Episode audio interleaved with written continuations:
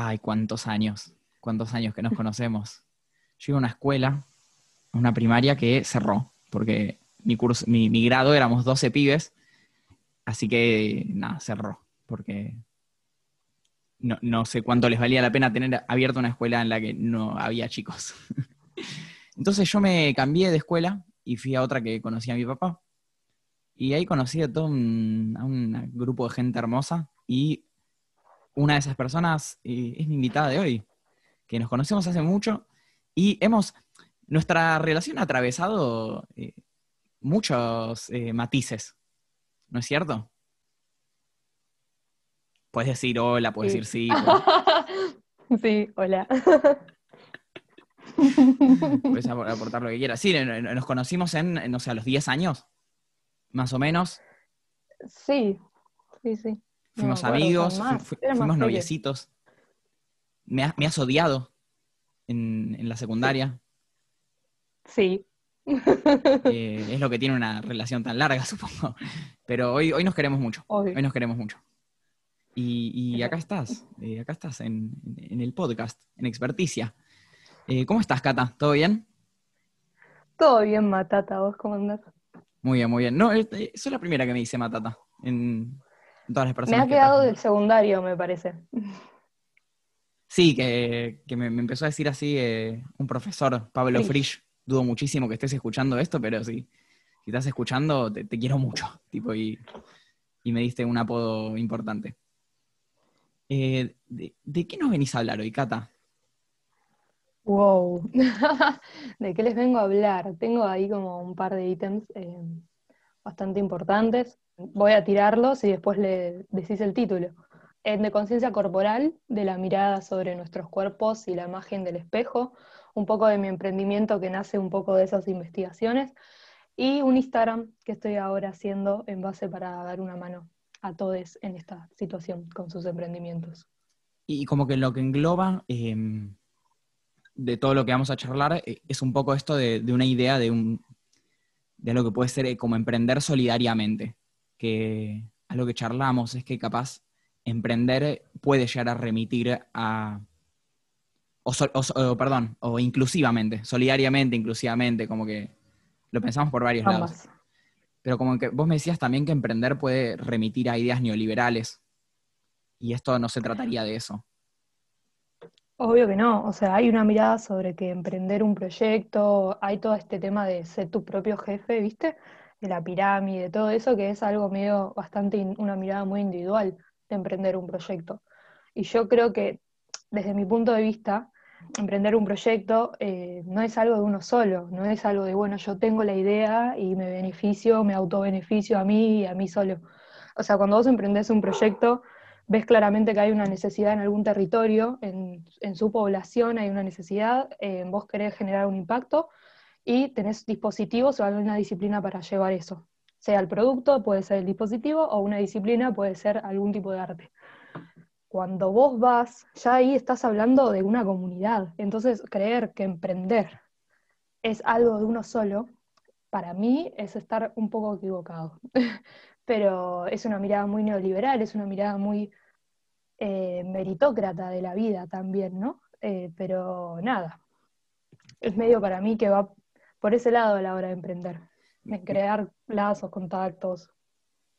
Me, me hace Sí. pensar en como que, como que siempre en la cultura encontramos eh, cosas que faltan y de ahí surge esta idea de emprendedurismo tuyo, como vos eh, supiste encontrar tu lugar ahí en, en, en donde faltaba algo.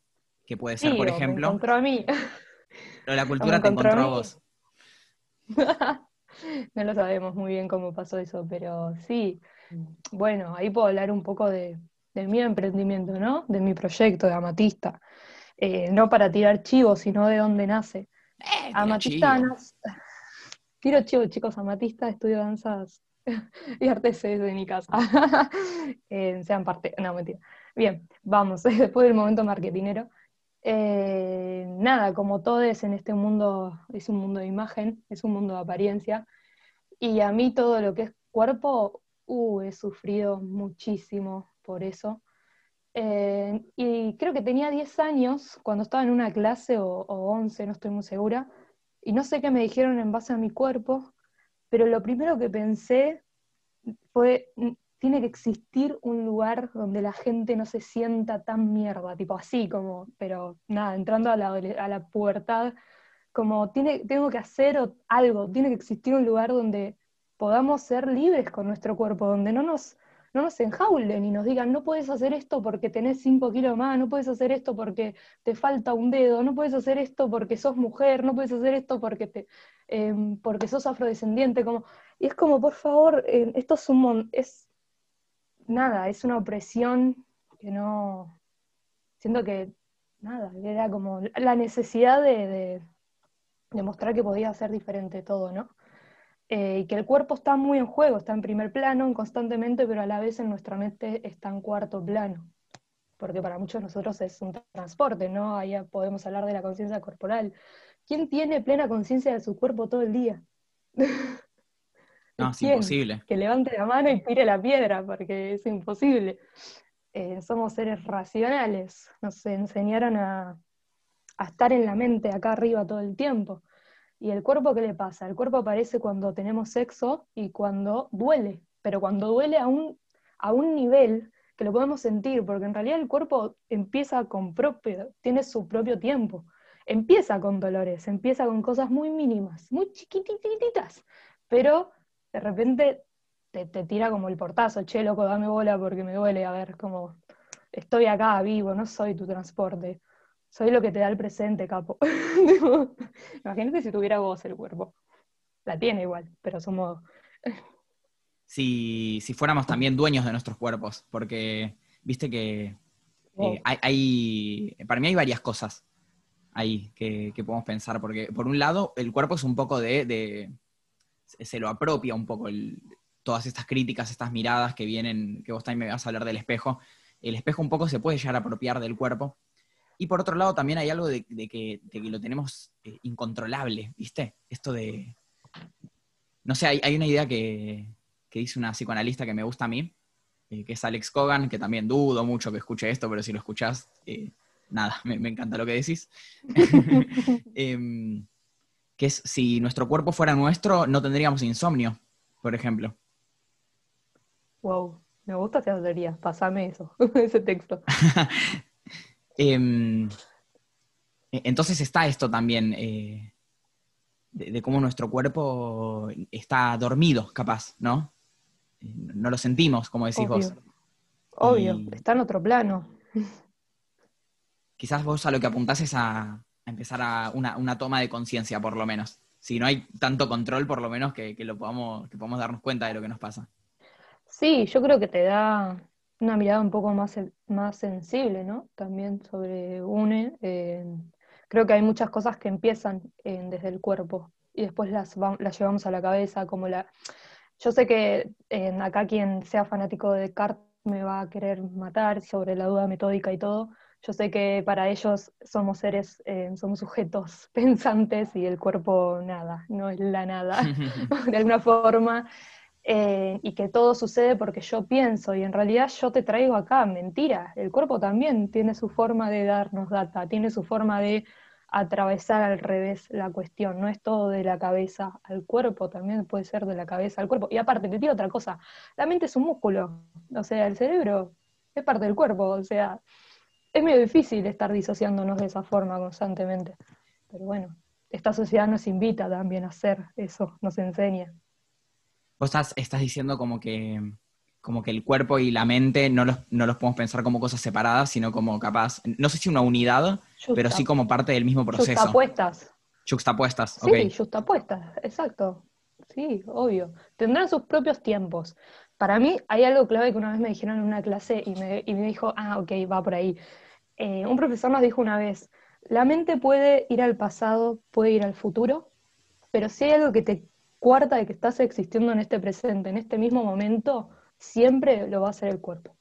El cuerpo te da ese, ese lugar, ese placer, ese sentimiento, ese estar presente, estar aquí ahora. La mente puede irse, puede volver, puede pensar, puede analizar, puede hacer cualquier cosa. El cuerpo no, lo físico está acá. Esperaba que tardemos un poco más en ponernos filosóficos, pero, pero vamos a hacer el... Vamos a hacer ese pasaje. Arrancamos por, eh, por la res cogitans, por la mente. Después nos pasamos al plano de lo concreto, a, pesar de que, de que, sea pasándolo a través del cuerpo. Por un rato ya vamos a hablar de, esto, de, lo que realmente hacemos. Sigamos por acá, que me está gustando. Y, contame, ¿cómo, ¿cómo, trabajas con la toma de, conciencia?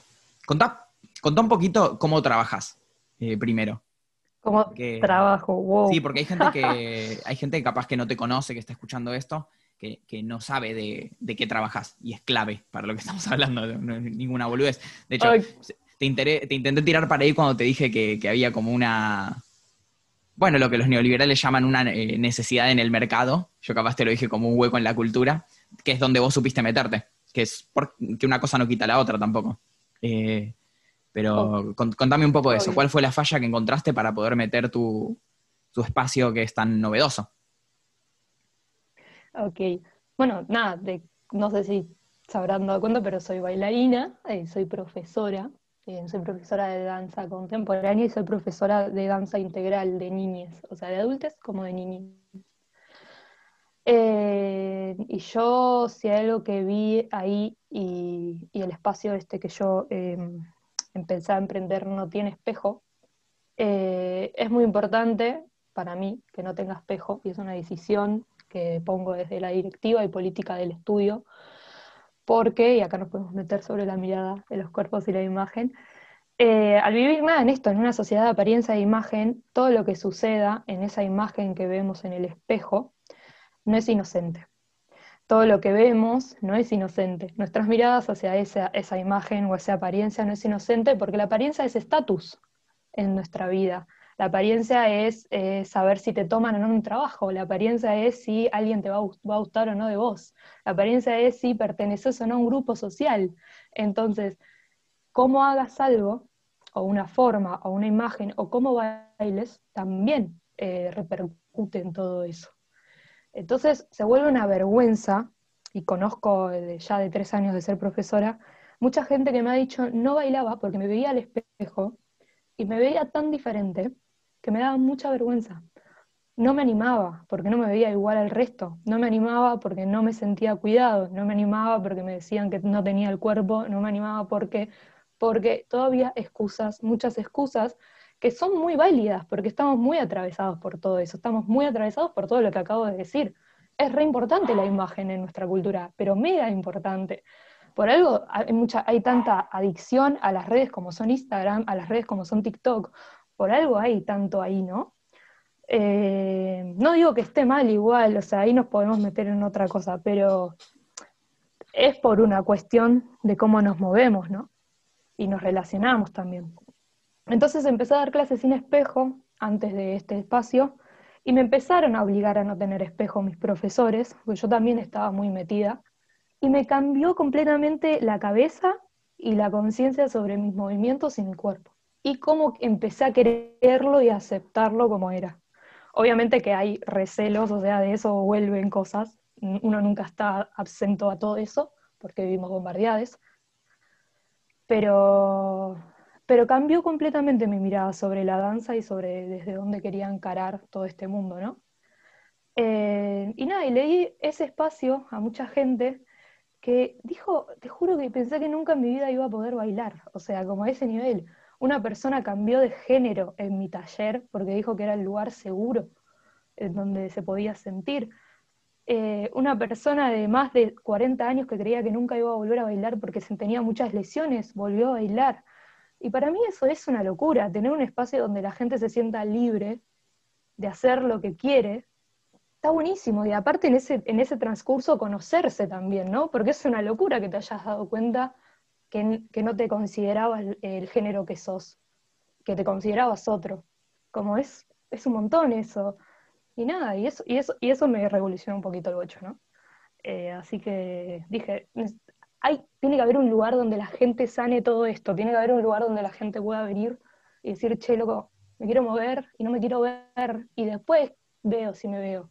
Pero primero quiero sacar conciencia del espacio, de los cuerpos que están alrededor mío, compartir con esas personas y recibir y dar. Y después veo si tengo ganas de filmarme, si tengo ganas de bailar enfrente de un espejo, si simplemente tengo ganas de hacer eso. Eh, así que medio va por ahí. Es un poco como... Para dónde lo quería llevar. No, me, encanta, me encanta lo que decís. Eh, es un poco como burlarse un poco de la mirada del otro eh, para, para, poder tener capaz una, como vos decís, una conciencia corporal, no tan desde lo visual, sino más desde lo propioceptivo, como más de, desde el propio movimiento. Desde ascenso. ¿Lo, la ¿lo qué? Desde el, ascenso, desde el ascenso percepción se llama, porque es desde lo sensitivo. Ok, incorporo, incorporo conceptos. Eh, muy interesante, me, gusta mucho. Eh, nada, bueno, eso, me parece, me parece muy importante que, arranquemos por ahí también, porque de alguna forma, quieran o no, si hacemos, esta, la tiro porque cada tanto tiro frases revolucionarias porque me importan, si empezamos a generar conciencia corporal, estamos revolucionándonos contra un sistema que nos cree máquinas, chiques. Así que seamos, eh, hagamos esas cosas también. Sean donde sea, háganlo. eh, está re la parte. Lo que estaba pensando eh, también es que, perdón, me, quedé pensando en una cosa que, le dije a medias. Tuve una idea y la dije a medias. Que, que, también es un espacio en el cual deshacerse de las excusas para no hacer lo que uno quiere. Porque uno tiene muchas excusas para, hacer lo que, para no hacer lo que quiere hacer, que es, es difícil hacer lo que quieres hacer en general. Eh, hay, veces que es más fácil, no, siempre es tan difícil. Pero si, por ejemplo, vos lo que querés hacer es bailar y tenés mil excusas para no hacer lo que querés hacer, es muy fácil eh, ponerte en una posición de, víctima que es completamente válida, porque, porque no es que no sos víctima. Eh, pero está bueno poder, capaz es una palabra un poco quemada, pero empoderarse, ponele, en un espacio que te permite dejar las excusas y hacerte responsable de lo que querés. Digo, si una persona pensó que nunca iba a poder bailar y era algo que quería hacer, vos le diste el espacio para que no diga, no lo voy a hacer porque me miran, no lo voy a hacer, sino que acá no hay excusas. Si querés bailar, bailás. Sí, igual eh, es un poco todo, siento. Eh, yo soy la reina de las excusas a veces cuando quiero, aunque termino accionando, pero eh, es verdad, estaba bueno dar ese lugar también. Hay que tener mucha fuerza a veces para batallar contra esos miedos, excusas o cosas que te dice la gente. Y si alguien te lo facilita un poquito el camino y te da alguna herramienta, está bueno también. Ahí apareces vos. Eh, yo, lo que quería contar, que aprovecho, este creo que ya es el séptimo episodio, no, no lo sé, para que se den una idea, hoy es 15 de octubre, hoy subí el episodio 3 y este que estoy grabando creo que ya es el séptimo creo. Así que estoy con, eh, un ritmo de subida eh, que no es acorde al de producción. No, sé si estoy intentando subir dos por semana y me estoy teniendo episodio más porque por si la cuelgo. Em, lo, que yo quería contar es que, eh, hablando de esto de ponerse excusas para no hacer lo que, para lo que uno quiere, es que yo, viste, estamos en, contexto de pandemia mundial, o pandemia, que a veces es un poco redundante decir pandemia mundial. No, es la discusión que quiero traer igual. Em, venía teniendo unas semanas muy difíciles cuando decidí hacer este, este podcast. Eh, de, no saber qué hacer, ¿viste? Es este no saber. Eh, en este momento en el que, en el que capaz eh, yo que, no estoy trabajando, que estoy estudiando menos de lo que estudio cuando, cuando, estoy en mi, vida normal, no pandémica, eh, que, no, tengo ningún problema de, vivienda, de, frío, de, hambre.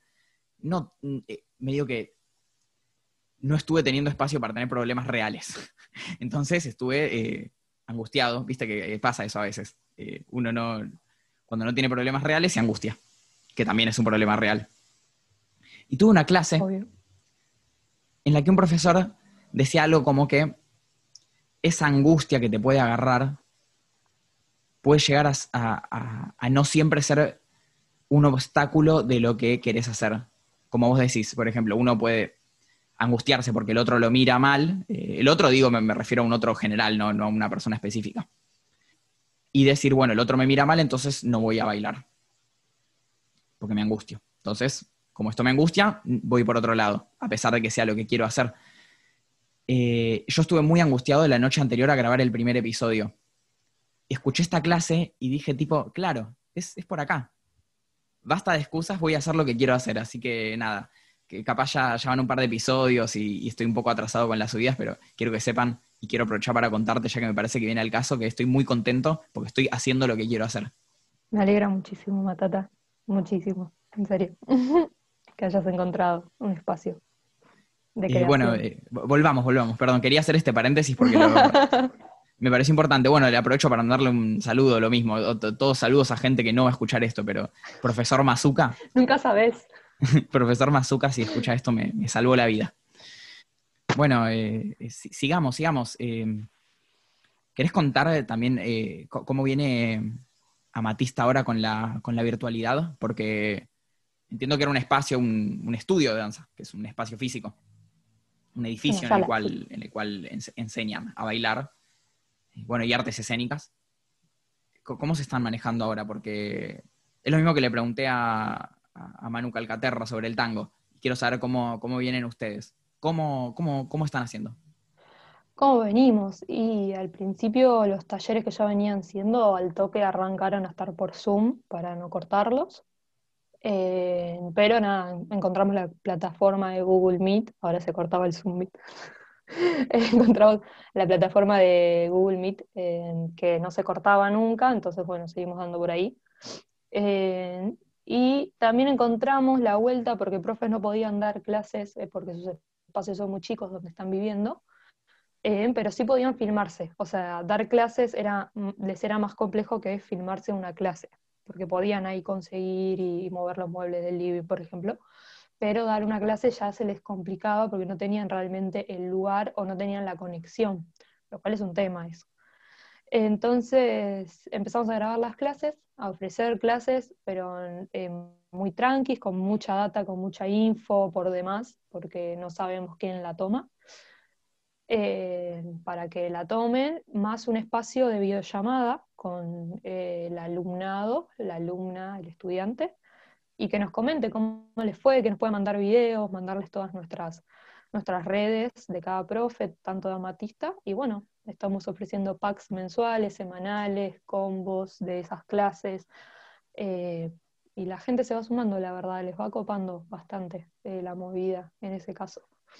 Así que nada, es importante para nosotros también contar la información. eh, creo que es una de las políticas de Amatista también muy importantes. Creo no, es, perdón, eh, es contar la info. O sea, contar de dónde viene esa danza, por qué es así, qué historia tuvo, de dónde vino, como para mí no está de más eso. Está buenísimo aprender a bailar, pero está bueno saber la historia porque te pone en otro te pone en otro estado corporal también, porque por ejemplo el hip hop nace de la calle, de la calle, en- entonces es como, o la- o el house nace en, una discoteca, entonces ahí ya tenés dos contextos muy diferentes, dos danzas que fueron casi contemporáneas una de la otra, aunque nació primero el hip hop, pero tienen, eso te pone en otro estado corporal para bailarlas. Entonces eso está bueno también para mí saberlo qué sé yo, eh, un poquito por ahí va.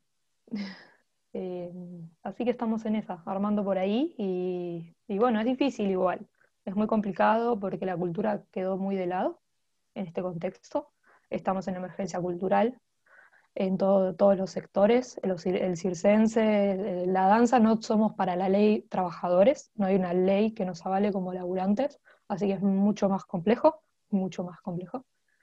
Así que nada, está compleja la cuestión, pero estamos luchando, se están armando muchas organizaciones, eso es muy importante, y nos estamos dando manos como podemos también. Hay en algunos lados donde empezaron a dar clases en plazas, en algunos lugares donde ya pudieron abrir aunque sea con 10 alumnos y protocolo. Tema que un protocolo para un estudio de danza de barrio es muy caro también, eh, entonces se, se vuelve medio complejo, sin ninguna ayuda, sin nada, sin... eh, estaba difícil, pero vamos haciendo lo que podemos. Sí, además estamos en un contexto en el que la, en el que la cultura no está siendo una prioridad. Eh, entonces No, no. Que digo, hasta cierto punto es entendible, hasta cierto punto, pero sí está, eh, han habido muchos reclamos. Creo, creo, creo que te, te contacté con alguna organización en su momento, no sé si te acordás. Eh, Sí, les músicas, sí, sí, que no es exactamente lo. organización de músicas. No es exactamente, pero bueno, justo me, me pareció que te puede interesar ya que estás mucho más en esa que yo, yo capaz. No, estaba necesitando una organización, pero banco que la exista. Sí, y totalmente. aprovechen este guiño. Si estaban pensando en empezar a, algo del estilo, acá tienen el espacio. Digo, hable, vayan a Matista, voy a dejar tu, voy a dejar el Instagram en, en la descripción del episodio. Igualmente, si querés decirlo en voz alta, bien fuerte, gritarlo. Gritarlo de pecho. Gritarlo. Ah, Amatista Estudio, si lo quieren buscar por, por Instagram.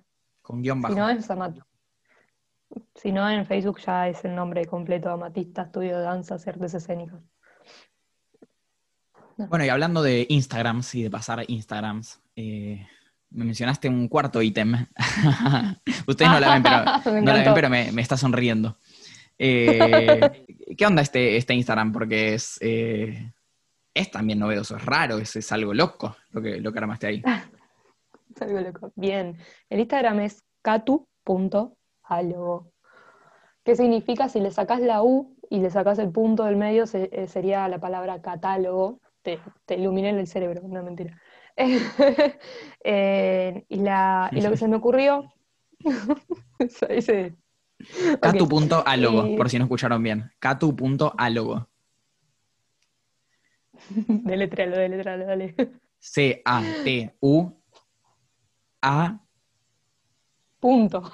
punto, A, bueno, C-A-T-U punto A-T-A-G A-L No, te salió muy mal. O-G-O. Lo hice bien, lo hice bien, estoy casi seguro. Paréntesis. Eh, estoy, estoy editando el episodio y lo hice mal. Lo hice mal. Ah, lo hice mal.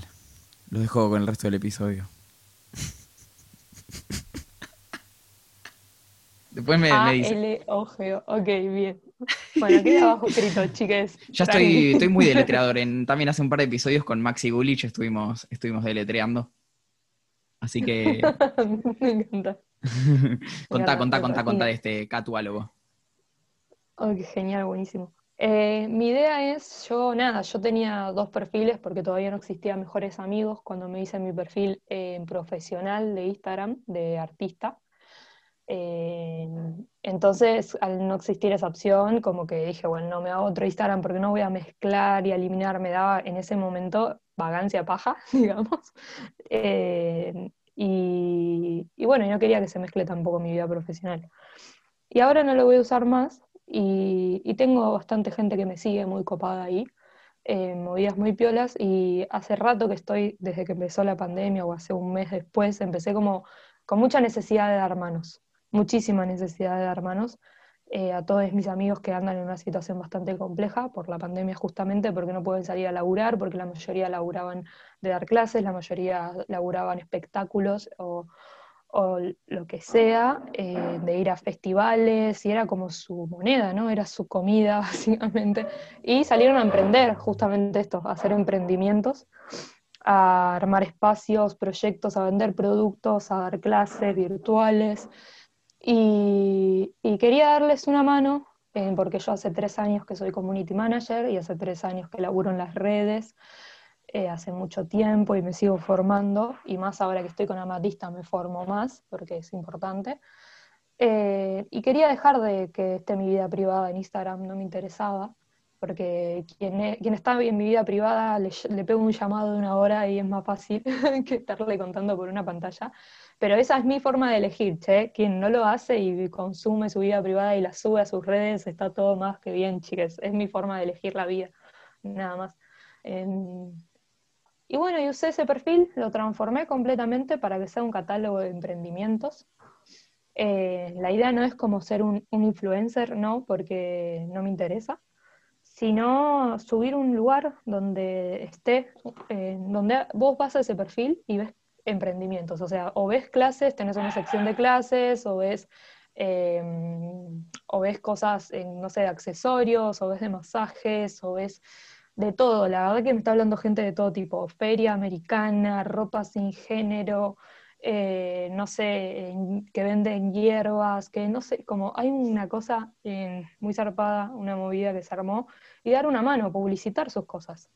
Entonces, en la vorágine, tanta información que te da las redes, vos como consumidor de eso, cliente, usuario, lo que sea, sabes que hay un espacio, como existen las revistas y los diarios, que tienen su lugar donde sabes que si vas a ese lugar vas a ver los perfumes o la ropa o vas a ver el cine y el teatro que hay y en dónde. Bueno, tenés un perfil de Instagram que te ofrece la, eh, la oportunidad de entrar y ver y ver, ah, mira, che, le quiero comprar algo a mi vieja, ¿qué le puedo comprar? Bueno, voy a ese perfil y veo qué hay, tipo, hay accesorios, hay esto, ah, bueno, me meto a este emprendimiento, me meto a la página de ese emprendimiento, veo qué onda, lo contacto y listo. Y es todo más rápido. Eh, y la verdad que la gente se unió un montón, estoy muy contenta, porque esto es de la buena onda y es darnos una mano, porque los algoritmos de las redes cambiaron un montón para beneficiar su herramienta de publicidad, porque es negocio, o sea, las redes son negocio eh, cuando vos no pagás nada por usarlas, significa que vos sos el producto. es esa, es una frase que, esa es una frase que es nunca entiendo. Es una frase de una película. Ah, es de una pero película. Es, importante. es una frase de marketing, en realidad. Eso es lo importante. Si vos no estás pagando nada por lo que estás haciendo, es porque el producto sos vos, es porque quieren, quieren conseguir tu empatía, tu sentimiento, tu fidelidad. Significa que el producto sos vos persona toda la gente que está escuchando este podcast es, mi producto, quiero que lo sepan. Ya les, voy a, empezar a cobrar igual, o sea. No sé si te así, pero está bien.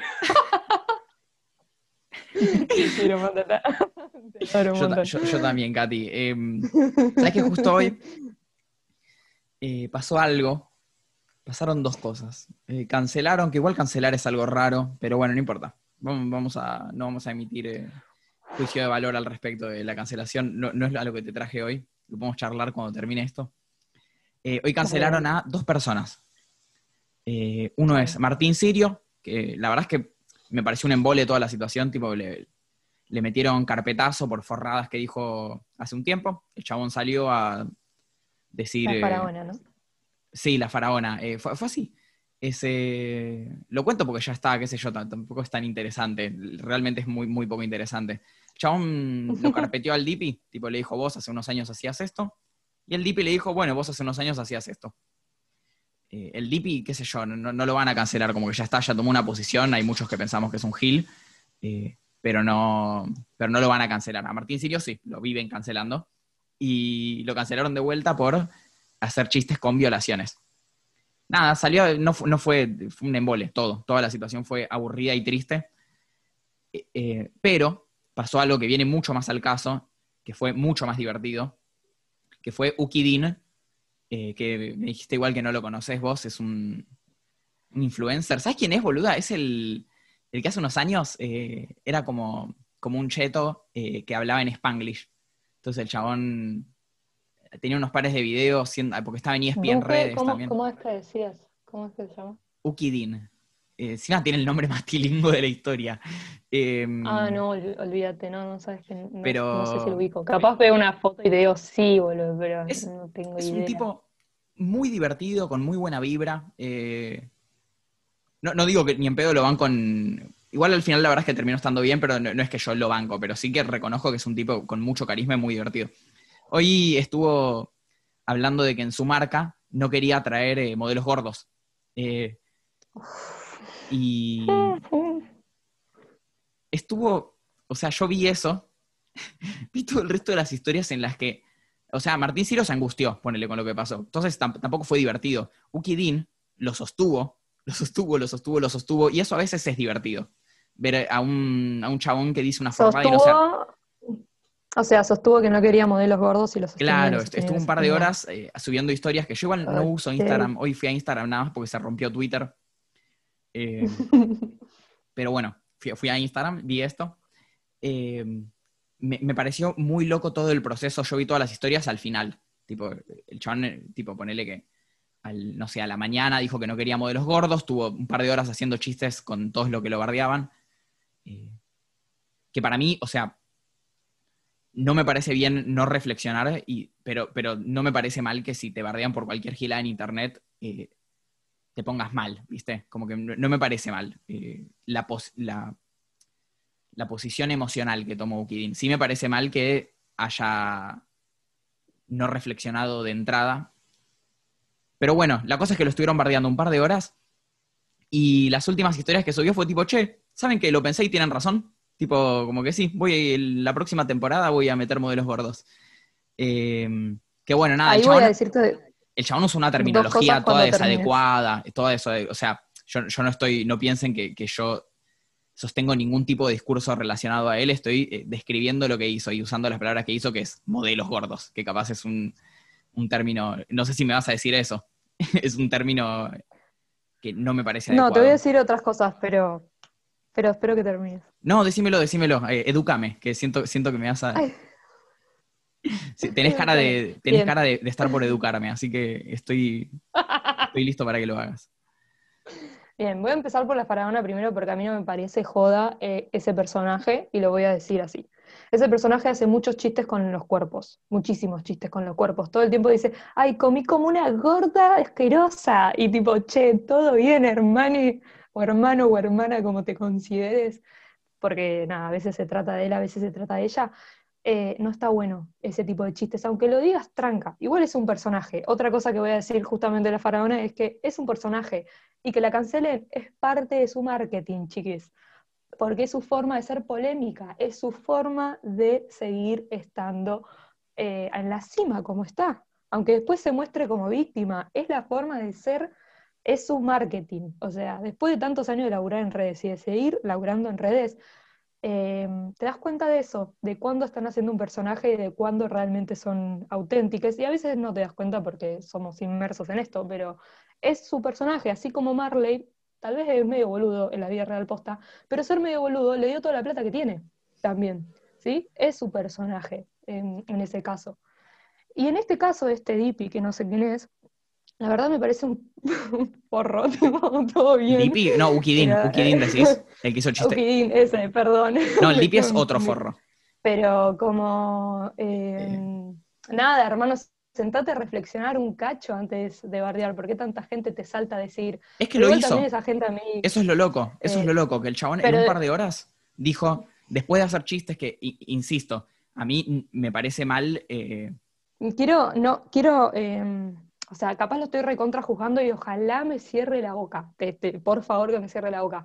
Pero se dio cuenta que era tan polémico, tan polémico utilizar personas gordas en su publicidad que dijo, bueno, lo voy a hacer. También es una posibilidad. Que no sea algo marketinero. El chabón primero fue tipo, subo esta, como digo, esta forrada. Que de última, o sea, qué sé yo, si no quieres, si quieres usar modelos hegemónicos, qué sé yo, es tu empresa, como que si bien no está bien sostener esa imagen, nada, qué sé yo, tampoco te van a decir qué, hacer con, con tu empresa. O sea, de, última podemos discutir cosas mucho más profundas sobre si está bien que siquiera existan las empresas, porque pueden promover la imagen que se les cante el culo. Pero a lo que voy es a eh, que el tipo dijo esto, lo sostuvo, lo sostuvo, lo dejaron de seguir y dijo, síganse yendo porque yo sostengo este mensaje. Y cuando ya se habían ido todos, a los que lo estaban bancando les dijo, che, al final reflexioné y tenía razón los que se fueron. Eso es lo que, lo que sí me parece, me da una imagen eh, un poco más genuina de la reflexión. Eh, no borró ninguna historia. No borró las historias en las que sostenía. Va, capaz en un rato las borra, ¿viste? Em, no sabemos. No, pero bueno, nada, me pareció muy lindo todo el, yo que vi todas las historias en cuatro minutos, me, vi todo el proceso rapidísimo, me pareció, me pareció lindo como todo el recorrido que hizo el chabón. Sí. Eh, hasta... Sí. Eh, siento también yo, eh, capaz vuelvo mucho a la faraona o a personajes como la faraona, y creo que es algo que con vos lo hablo un montón, este tema de, los chistes inocentes y de utilizar ciertas frases en contextos sociales que no, hermane, como, no sé, hay una todo, hay toda una revolución y hay todo un movimiento feminista, hay todo un movimiento por los cuerpos, a cómo se ven, o sea, está el, activismo borde. Entonces, hay un montón de movimientos en contra de todas estas cuestiones que se dicen y chistes. Y a mí, me, a mí lo que me enerva capaz de esos personajes es justamente que al ser tan polémicos, o sea, caen en ser polémicos por cómo hablan, pero lo que me enerva es eso, seguir reproduciendo y mostrando que se pueden usar a la, a la liviandad, a la liviandad, ciertas terminologías como nada. Cuando vos en realidad, cuando decís, eh, ay, qué gorda asquerosa, o jodés con una violación, porque no joda una violación, y te lo tomas de chiste en este contexto social y cultural en el que estamos viviendo, en el que hay toda una lucha política muy fuerte con eso, y bancátela. Tipo, te voy a decir eso, bancátela. Sí, sí, sí, sí, sí. si vos elegís hacer eso, bancátela, porque te estás metiendo con algo que está muy sensible en la sociedad y que y- y es una sociedad donde estamos siendo mujeres, disidencias, trans, que nos estamos matando y estamos poniendo el cuerpo para que nos dejen de oprimir de la forma que nos oprimen, con todas las cosas que nos oprimen. Entonces, jodete si hay una ola enervada que va contra vos. Es lo único que te voy a decir, tipo, jodete, nada más. Después haz lo banco- que quieras, pero jodete. Te banco porque es nefasto. A mí eh, Martín Sirio me parece realmente nefasto. Ukidin no me parece nefasto, pero sí me parece que es un cheto que obviamente no va a tener la mirada social. Es que Eh. su público es otro, amigo. O sea, él vende ropa, claramente, por lo que me estás contando un poquito. No, no, no, es nuevo eso, ¿eh? El- es nuevo eso. El eh, chabón es, es, es millonario de toda la vida. Eh, se hizo influencer, como te digo, se hizo influencer porque es un chabón divertido. Es un tipo con mucho carisma. Eh. Entonces, también hay que entender que lo que estás consumiendo es una persona que no busca hacer un contenido que, que reflexione, en principio. no, el chabón es un, es un chabón que, qué sé yo, que, Igualmente, sí, voy a recomendar su canal de YouTube porque es muy bueno. Hace como vida salvaje, tipo Mm. va al campo y no sé, vive una noche, duerme con su caballo y pesca, no sé. Es muy bueno el canal de YouTube. Eh, pero bueno, eso es un producto. No, no- no es que digo yo lo banco a Ukidin, digo que tiene un muy buen producto que es su canal de. YouTube. Obvio, obvio, Em, totalmente. To- Completamente. O sea, con eso, totalmente. Pero si te van con que la faraona, qué sé yo, es nefasto. Nada. Trabaja de, trabaja de que, como decís vos, de que hablen de él. Entonces todo el tiempo se manda cagadas eh, a propósito. Eh, igualmente esto, ¿sabes que esto era de, de hace mucho tiempo? Tipo, o sea, el carpetazo que le tiraron es de entre 2010 y 2018. Sí, Eh, cuando hacía el chiste seguramente de la... De las violaciones. ¿Cómo se llama? Sí, de, de la... Ay, ¿cómo se llama? El coso para colgar la ropa. El tender. Bueno. Eh, no, lo que lo colgas en tu armario, el, ¿La percha? el gancho, ¿Qué chiste hacía la con percha. eso? sí. ¿Del Entraba aborto? a sus shows, entraba a sus shows con la percha. Ahí fue cuando fue más cancelada, Muy polémico. porque entraba, hacía un chiste con eso, ¿entendés? O sea, Sí, ese- sí, sí, está bien, trabaja nivel, eso. fue O sea, como- claro, está, está como- claro que, como- trabaja de eso. Por eso te digo, por eso todo lo que venga de ese tipo de personaje, yo tipo lo tomo con pinzas así, y si se ponen muy víctimas y la gente lo salta a defender, es como, che, todo bien, loco, es un personaje, es un personaje, y si no, que se joda. O sea, todo bien, a mí no me gusta decirle a la gente que se joda, pero ajo y agua, hermano, si te metes con esas cosas. O sea, en serio, ajo y agua, si te metes con esas cosas, sin pensarlo dos veces. Hay cosas Igual, con las que no te podés meter inocentemente y a tanta liviandad. no, seguro hay una Punto. violación una violación no es que hace 10 años estaba bien y ahora está mal. No, obviamente. De- de ninguna pero manera. Era otra forma. Era otra forma en la que se trataba esos temas. No, por, eso seguro, eso seguro. A lo que, Lo- a lo lo que mismo- voy es a que, igualmente esto sí, no quiero dejar de decirlo, eh, insisto en que la faraona me parece un chabón nefasto. Eh, pero sí quiero decir que nadie resiste un carpetazo. Tipo, no hay ninguna persona que no haya dicho una forrada hace 10 años. Como te digo, esto es peor. Esto no es una forrada que dijiste hace 10 años. Esto es eh, una actitud que se ve desde siempre. Eh, Y que la bueno, y, chistes, y chistes que eran particularmente feos. No, no era, no era humor negro esto, ¿viste? El humor negro Sí, sí. también es polémico, también hay para discutir sobre el humor negro, pero esto no era humor negro. Esto no era No, negro. obviamente que es polémico. To- todos tenemos, eh, mi viejo dice una frase muy típica, pero todos tenemos un muerto en el placar que hay que sacarlo a la luz. Yo, qué sé yo, yo, yo puedo contar lo mío. Yo justamente al, al estar tan... Es una de las cosas que me acuerdo. Después la gente que me conoce, o si me pongo a recordar un poquito más, pero siendo muy piba, lastimar a una compañera mía por su aspecto físico, justamente, por cómo era su aspecto físico, por ella ser un poco más grande que todos nosotros corporalmente en la primaria. Y, yo justamente también estar muy encontronada con que yo me veía gorda y no me gustaba y hacerle eso a una compañera, oprimirla de esa manera, que por suerte hace un año pudimos charlarlo y hablarlo y darnos cuenta que era una, era una opresión por todos lados, o sea, era como una forma de, de estar todo el tiempo las dos chocando, eh, porque yo también me peleaba con ella y ella se peleaba conmigo por el, por el aspecto físico, y fue muy fuerte, o sea, la verdad, darte cuenta que fuiste parte de eso también. Y va a ser, eh, va a ser triste esto que voy a decir, pero es de las cosas menos graves que, que se han hecho. Eh, bardear a alguien por su aspecto. Digo, como que a, esto me refiero con que nadie... Bueno, igual justo qué sé yo. Chiste, no sé, también hay que ver si chiste de violación es peor que bardear a alguien por ser gordo, como tampoco no sé si se trata de eso. No, es que digo que es poco grave bardear a alguien por ser, por, por cómo, por cómo luce. No, obviamente que no, pero el tema es la reflexión que vos tenés después. Absolutamente. creo que hay que tener muy en cuenta cómo uno después crece y qué hace con todo eso. Si vos seguís reproduciendo esa mierda, que es lo que siento que yo hacen estos personajes, que por más que, bueno, sí, ah, estuve mal, bueno, me chupa un huevo, tipo, es, mi es la forma que me hace fanático. En vez de, decir, che, que me hace fanático, digo, famoso, en vez de decir, che, luego no, por ahí no, bancala un cacho porque no está piola lo que estás haciendo, pensado veces, dos dedos de frente, y fíjate si está bueno que reproduzcas eso. Porque aparte, estás reproduciendo un mensaje. Ahí tenés alguien que recibe eso constantemente y le das a entender algo a esa persona que recibe ese mensaje.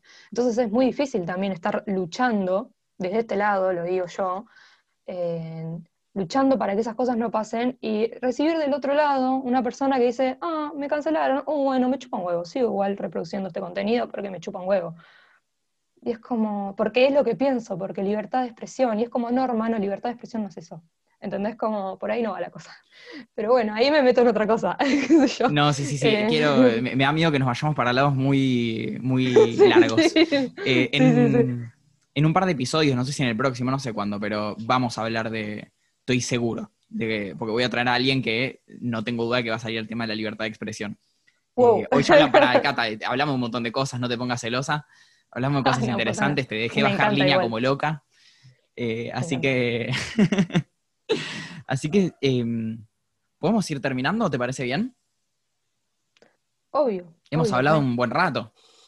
Hemos hablado bocha, hemos hablado bocha. Eh, y, que sepa la gente que hace mucho que no hablamos. tipo, eh, como que esto también es un poco un reencuentro. Esta charla la podríamos tener tranquilamente sin, estar grabándola. Eh, totalmente de acuerdo. Te voy a, voy a vamos a final el episodio con algo ya típico, una costumbre ya que, instalé adrede, que es eh, darte un espacio primero para que des un, mensaje o algo que te hayas quedado con ganas de decir primero, y después una pregunta que te voy a hacer. Así que vamos con el espacio. ¿Qué, te quedaste con ganas de decir? Eh, voy a y te enviar la cuestión porque yo soy una persona que se va de las ramas, ya me conoces. Eh, una de las cosas, chiques, dedíquenle aunque sea 10 minutos al día a su cuerpo, muy importante, en serio, háganlo porque les va a cambiar todo. Lo que quieran, les va a cambiar, sea con clase, sea con lo que sea, sea dándose mimo, hagan lo que sea, la paja, qué sé yo. Bien, capaz muchos ya lo hacen. Bien, y otra no sé cosa. Si me lo estás diciendo a mí. Mucho, no, a todos, a quien quiera. Y otra de las cosas muy importantes que lo acabo de ver en redes es todo lo que vean en redes, y esto lo digo como asesora de redes y community manager, no se lo coman vivo de sacada. Posta, posta, posta, duden de todo lo que vean por la pantalla. Todo, todo, hasta de los medios de comunicación. Los medios de comunicación responden a intereses, las plataformas responden a intereses, los Instagram respondemos a intereses, los perfiles también. No es que les tengamos miedo, sino vayan a las fuentes, loco. Hay un montón de data girando, guarda con lo que consumen porque nos hacen cosas en la cabeza y en el cuerpo que después nos hacen mal. Fin, qué decirles eso. Nada más. Buena bajada de línea. Eh, obedezcan. Eh, escúchame, Cata. El gran hermano. te, voy a hacer una pregunta y ya terminamos. Si tuvieras que elegir, ¿con qué línea de Bondi te identificas? 109 papá, de Correo Central a Liniers. ¿Vas de, ¿Vas de Correo Central a Liniers, amiga? No, amigo, pero es mi bondi. Muchas gracias, Cata. Muchas gracias a la gente por escucharnos. Nos vemos en el próximo episodio. Pueden seguirnos en Twitter, que es Experticia Podcast. A Cata en Instagram, que tiene Catuálogo. Y también Amatista Estudio. Nos vemos en el próximo episodio. Sale el sol y empiezan las celebraciones.